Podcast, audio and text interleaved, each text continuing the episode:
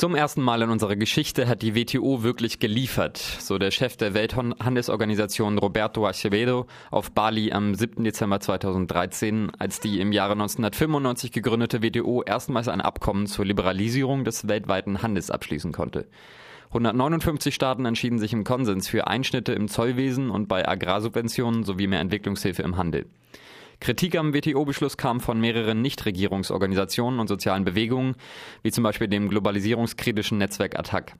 Radio Dreigland sprach mit dem Aktivisten Alexis Passadakis von Attac, der selber vor Ort war, als das Abkommen beschlossen wurde und zuerst vom Zustandekommen des Abkommens berichtet. Also bei den Mitgliedern äh, der Welthandelsorganisation gab es definitiv einen Applaus, ähm, als dann verspätet, als der ursprüngliche Konferenzplan vorgesehen hatte, aber dennoch es zu einem Abkommen gekommen ist.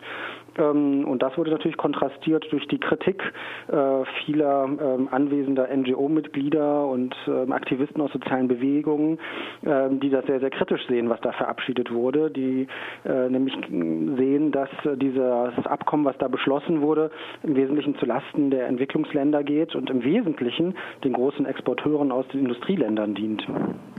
Sie haben ja auch schon in einem anderen Interview gesagt, das Bali-Paket sei ein Desaster für die, für die gerechte Welthandelsordnung. Warum? Können Sie es nochmal ausführen? Das Ziel dieser Verhandlungen, ähm, also das Ziel, ein Bali-Paket zu verabschieden, ähm, bestand im Wesentlichen darin, dass ähm, die WTO revitalisiert werden sollte. Ähm, die Welthandelsorganisation äh, liegt ja in einer langen Stagnationsphase. Äh, letztendlich seit dem Kollaps der Gespräche 2003 im mexikanischen Cancun war nicht viel passiert. Ähm, und äh, das war eine wichtige Atempause äh, für ja, soziale Bewegungen, für Bauernbewegungen, dass die Liberalisierung auf dieser Ebene zumindest nicht äh, vorangetrieben wurde. Und äh, insbesondere die EU und die USA, die wollen aber, dass diese Organisation, die Welthandelsorganisation, wieder ein Akteur wird bei der Liberalisierung ähm, des Welthandels. Und deshalb ähm, war das Ziel, zu irgendeinem Abschluss zu kommen. Ähm, konkret herausgesucht hatte man sich das Themenfeld ähm, Handelserleichterungen, ähm, Trade Facilitation auf Englisch. Es geht also dabei um Zollwesen und die Zollabwicklung schneller zu machen, was letztendlich nichts anderes bedeutet, als dass ähm, die Entwicklungsländer und die ärmsten Länder ihre Zollstandards den EU- und US-Standards anpassen sollen. Ähm, das heißt, dass die Leistungen, die erbracht werden, im Wesentlichen von den armen Ländern und den Entwicklungsländern erbracht werden. Und ähm, die, äh, ja, die Gewinne aus so einer Entwicklung, die fließen im Wesentlichen den großen Exporteuren aus dem Norden zu, die dann noch schneller exportieren können. Und das ist einer der ja, enormen Ungleichgewichte, die es bei diesem Bali-Paket gibt. Aber das ist natürlich noch nicht alles, denn äh, dieser Bereich Zollwesen ist der einzige, der tatsächlich rechtsverbindlich sein wird. Das heißt, ähm, vor das äh, WTO-Schiedsgericht gebracht werden kann und Sanktionen verhängt werden können, wenn Regeln nicht eingehalten werden alle anderen ähm, Vereinbarungen, die getroffen wurden im Rahmen des Bali-Pakets, sind im Wesentlichen windelweiche Absichtserklärungen.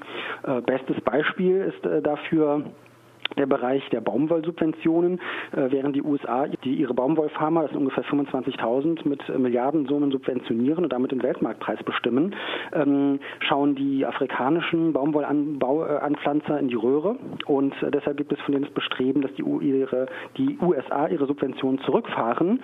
Und da gab es nur Absichtserklärungen, dass im Rahmen der WTO da nochmal draufgeschaut wird in der Zukunft. Und das zieht sich durch durch alle anderen Bereiche. Also man hat also ein, ein Ungleichgewicht von rechtsverbindlichen Vereinbarungen im Wesentlichen auf Kosten der Entwicklungsländer und auf der anderen Seite windelweiche Absichtserklärungen. Also Ein letzter Punkt, das war der massive Streit zwischen Indien und den USA, ähm, insbesondere den USA.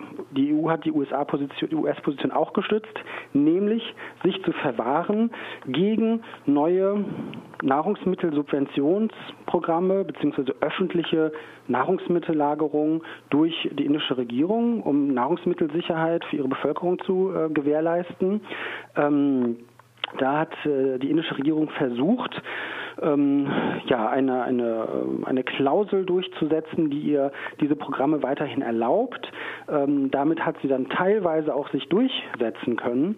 Allerdings zeigt genau dieser Streit und dieses Beispiel, dass aus einer menschenrechtlichen Perspektive, aus einer sozialen Perspektive ähm, die WTO-Regeln völlig dysfunktional sind und dass selbst kleinste Anpassungen ähm, ja, in Richtung mehr gerechte Welthandelordnung hart, hart, hart erkämpft werden müssen.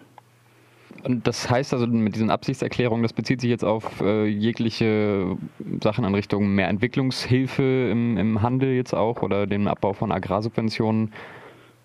Richtig, genau. Also diese Bereiche, ähm, Bereich ähm, Agrarsubventionen, ähm, die für Entwicklungsländer besonders wichtig sind, ähm, aber auch andere Bereiche, äh, die den Entwicklungsländern besonders wichtig sind, insbesondere den ärmsten Ländern, das sind im Wesentlichen Absichtserklärungen. Da steht nichts dahinter. Die kann man auch nicht wirklich einklagen. Und der interessante Bereich des, äh, ja, des Zollwesens, ähm, da sind tatsächlich rechtsverbindliche Abmachung getroffen worden. Und das zeigt letztendlich ja das ganze Desaster dieses Bali-Pakets. Ähm, und deshalb ähm, wird äh, dieses Bali-Paket auch zu Recht zurückgewiesen von sozialen Bewegungen weltweit und von Bauernverbänden, selbst wenn es da einen kleinen Kompromiss gegeben hat, der das indische Nahrungsmittelsubventionsprogramm etwas absichert. Denken Sie denn, dass dieser, dieses Abkommen, dieser Beschluss Einfluss haben kann auf die Verhandlungen zwischen den USA und der EU zu dem Freihandelsabkommen TTIP? Zunächst mal ist es noch nicht wirklich abzusehen, was dieser Beschluss äh, wirklich bedeutet, ähm, was dieser Beschluss wirklich für die Institution Welthandelsorganisation bedeutet. Denn Ziel war es, die WTO wieder in Fahrt zu bekommen. Ähm, ob das tatsächlich gelungen ist, das müssen die nächsten Monate zeigen. Ähm, denn ähm, die ganz großen Konfliktbrocken, die hat man ja gar nicht angepackt in Bali, nämlich äh, den ganzen Bereich, äh, der in der sogenannten Doha-Runde der WTO verhandelt wird. Da geht es um Liberalisierung von Dienstleistungen, äh, Agrarmärkte spielen dort eine Rolle, aber auch bei Industriegütern. Das wurde alles nicht angepackt. Das heißt, vielleicht war das nur eine Zuckung äh, dieses WTO-Zombies, der so lange stagniert ist äh, und quasi quasi äh, scheintot war. Ähm, vielleicht wird diese Organisation wirklich wieder Fahrt aufnehmen. Was es für dieses nordatlantische Abkommen bedeutet äh, zwischen EU und USA. Also einen direkten Effekt wird es sicherlich nicht haben. Klar ist aber, dass diese Freihandelsideologie von Liberalisierung, Deregulierung des Welthandels nicht etwa gestorben ist, ähm, sondern weiterhin tief verankert ist bei den Regierungen, natürlich bei den Konzernen, völlig klar, ähm, aber auch bei anderen internationalen ähm, Organisationen.